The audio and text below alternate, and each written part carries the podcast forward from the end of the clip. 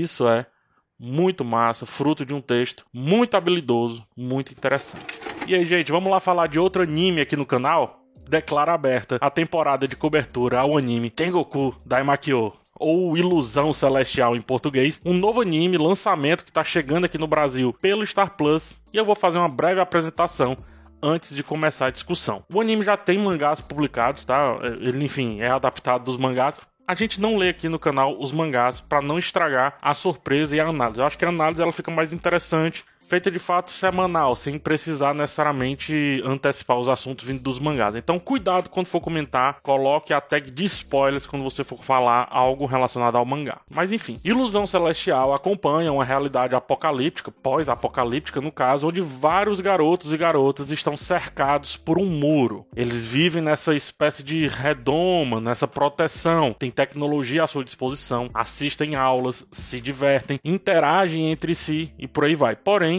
há um mundo lá fora. O mundo fora do lado de fora, né? Essa ideia que é dada aqui desse mundo de fora que existe em muitas realidades, pelo que parece. Um evento então chamado Calamidade parece ter modificado a ordem natural das coisas e as pessoas vivem então fugindo de monstros que ficam desse lado de fora, do lado de fora do muro. Em meio a isso, um jovem, Maru no caso, precisa ser escoltado para o que eles chamam apenas de paraíso, o que é aparentemente um lugar, mas que pode ser confundindo como como sendo vários lugares ou uma ideia, a gente não sabe ainda. Kiruko é sua guia, mas ao mesmo tempo eh, não sabe muito bem para onde ir. Às vezes, nem como protegê-lo, ela sabe direito. E assim, os dois vão enfrentando problemas encontrados pelo meio do caminho e por essa jornada que nos levará a conhecer o que está de fato para além da muralha. Que perigo é esse? Que realidade é essa? Sem spoilers ainda, tá? Eu sinto aqui no anime um tom bem reflexivo. Tem muitas frases soltas que, se analisadas só elas, sozinhas, já dão grande repercussão aqui para mim em texto. E tem todo esse clima meio de terror também, ou pelo menos é assim que eu concluí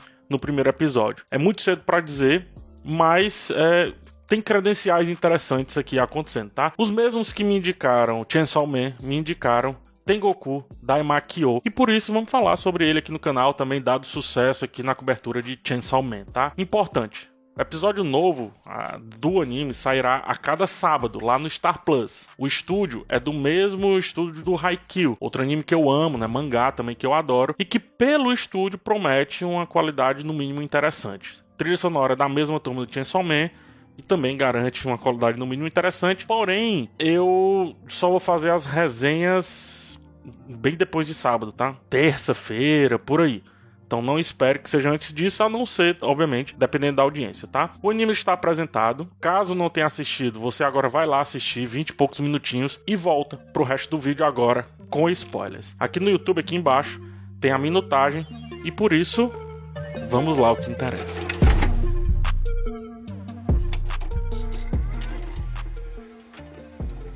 O primeiro tema a ser debatido aqui não poderia ser outro senão o tal do muro, né? Esse símbolo que representa de maneira muito básica uma possível divisão, uma possível barreira entre dois espaços físicos. Mas se a gente levar para uma realidade alegórica do episódio, é também um entrave entre realidades. Pode ser também, por que não, uma alegoria. A barreira entre duas ideias, entre visões de mundo diferentes. Mais do que isso, o muro simboliza não só separação, mas proteção e, em alguns casos, opressão, guarda esse último significado porque vai voltar daqui a pouco, tá? O muro, enquanto visto como um símbolo de força e estabilidade, por outro lado, também pode ser visto como um fruto de medo, né? Ou seja, constrói-se aquilo porque se tem medo. Pacific Rim, Attack on Titan e até meio que brevemente o filme Guerra Mundial Z trabalharam esses pontos, já falaram sobre esses temas. É um tema muito caro no Oriente e no Ocidente, sempre se repetindo, inclusive, porque há décadas, séculos, quem sabe,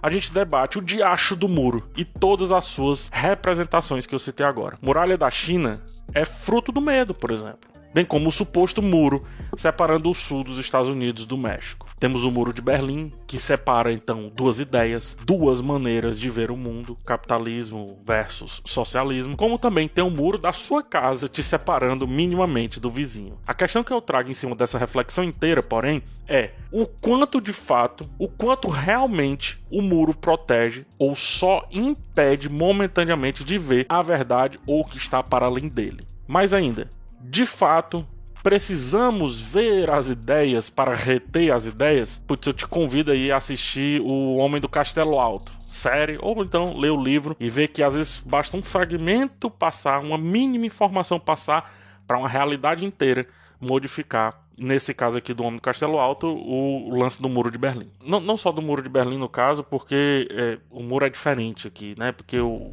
Japão que ganhou a guerra, o Japão e a, e a Alemanha ganhou a guerra, enfim, são outros 500. Mas enfim, o garotinho, né, o Tóquio, no primeiro contato com a garotinha, a Mimi, Mimihime, eles falam rapidinho sobre esse mundo do lado de fora e rapidamente muda as reflexões daquele garoto sobre o local onde estava. Só para citar, obviamente, um exemplo, tá? E aí eu venho com a pergunta: e se um vizinho seu, separado por um muro, gritar que vai dar um milhão de reais para aquele que o abraçar primeiro?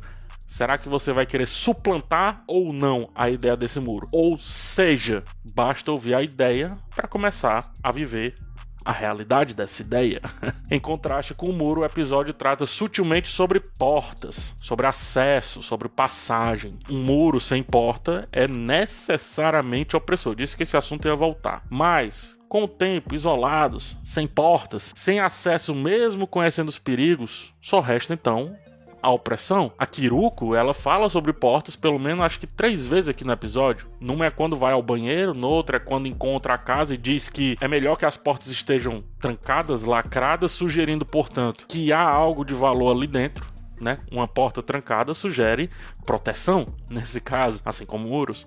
e finalmente, quando ela fala sobre o teto da casa onde entra. Teto é porta, é bom entender também, tá? Para muitos, inclusive, é a única porta que realmente importa, que é a porta do paraíso, né? Do céu. Diferente do paraíso dessa realidade que é simplesmente qualquer coisa que exprima o mínimo de conforto, quer seja uma privada, quer seja um banho quente ou até um espelho portas, então, vendem ideias de passagem e transição, sugerindo a possibilidade de conexão e comunicação entre espaços e realidades diferentes. Elas parecem o oposto do muro, mas perceba, elas dependem do muro. O conceito de outro esse com O maiúsculo, é muito importante de ser compreendido, tá? O outro, o muro ele separa sempre o outro. A porta conecta o outro, mas quando fechada também separa, virando muro. A porta aberta no banheiro, ela pode ser interpretada, por exemplo, como uma ideia sobre como o íntimo perde sentido naquela realidade apocalíptica. Mostra como o total oposto das limitações impostas por um muro também pode gerar problemas. Nesse caso aqui é o Maru,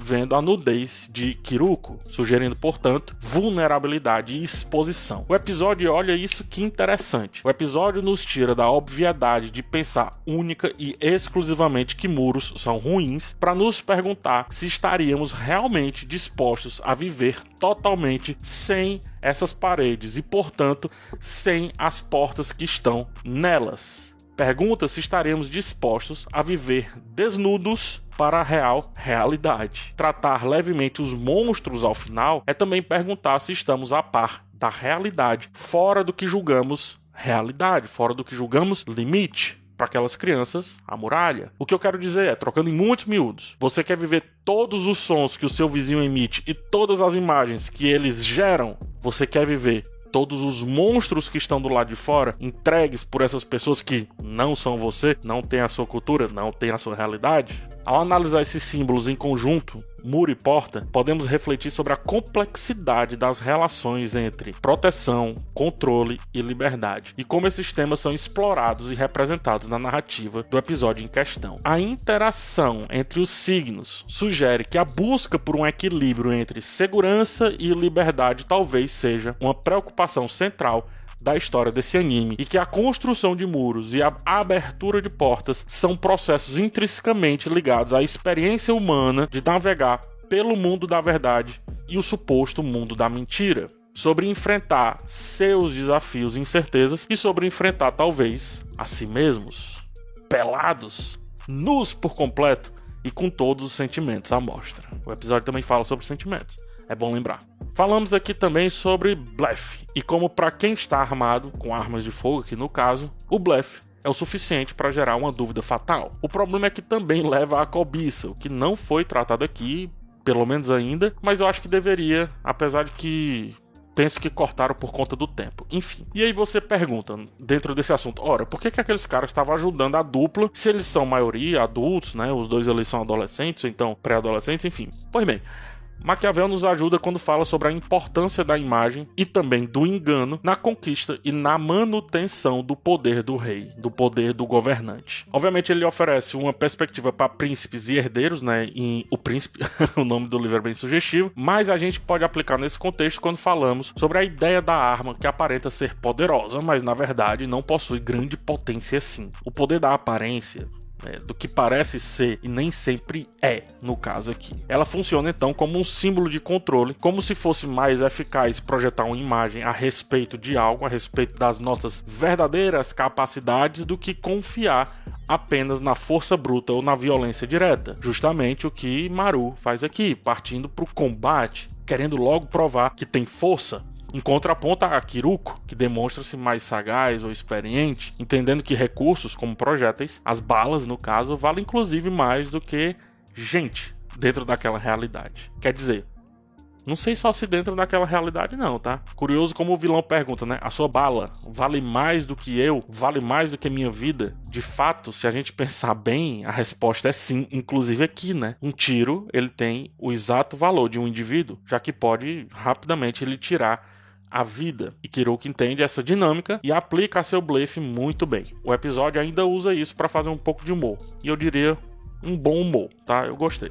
Aí no final das contas, essa segunda reflexão que eu trago não deixa também de ser um paralelo com a primeira reflexão que eu trouxe, que é no caso o ponto central do episódio, acredito que do anime como um todo. Kirouk ela construiu um muro entre a sua verdade e a aparência de ter uma arma. E isso foi o suficiente para que seus inimigos não atravessassem as portas colocadas, escancaradas, quando viram que a verdade não era do tamanho que se imaginava pela sombra projetada nesse muro fictício, eles avançaram, mas aí se defrontaram também com outra realidade. É o conceito trazido aqui, o lado de fora de lá fora.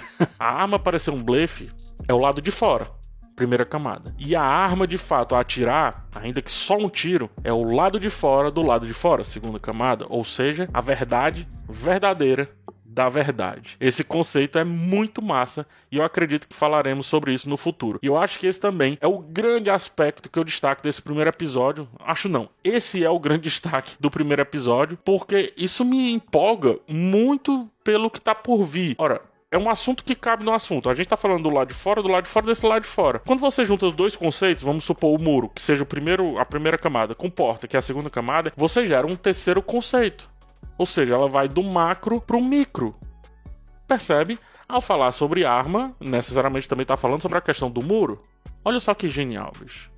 Isso é muito massa, fruto de um texto muito habilidoso, muito interessante. Por enquanto, eu paro por aqui. Eu sei que terei oportunidades de trazer outros temas mais. Eu sinto que ainda conseguirei falar, sei lá, sobre perigo, paraíso, terra prometida, talvez. Talvez também sobre mais do lado de fora ainda. A utilidade de objetos no pós-apocalipse, conforto, educação, Caverna de Platão e tantas outras coisas que começaram a surgir nesse primeiro episódio, mas eu vou dar tempo ao tempo. Vamos ver se isso aqui funciona. Enfim, muito obrigado por ter chegado até o final desse vídeo. Continuamos semana que vem com a análise do episódio que sairá só na terça-feira.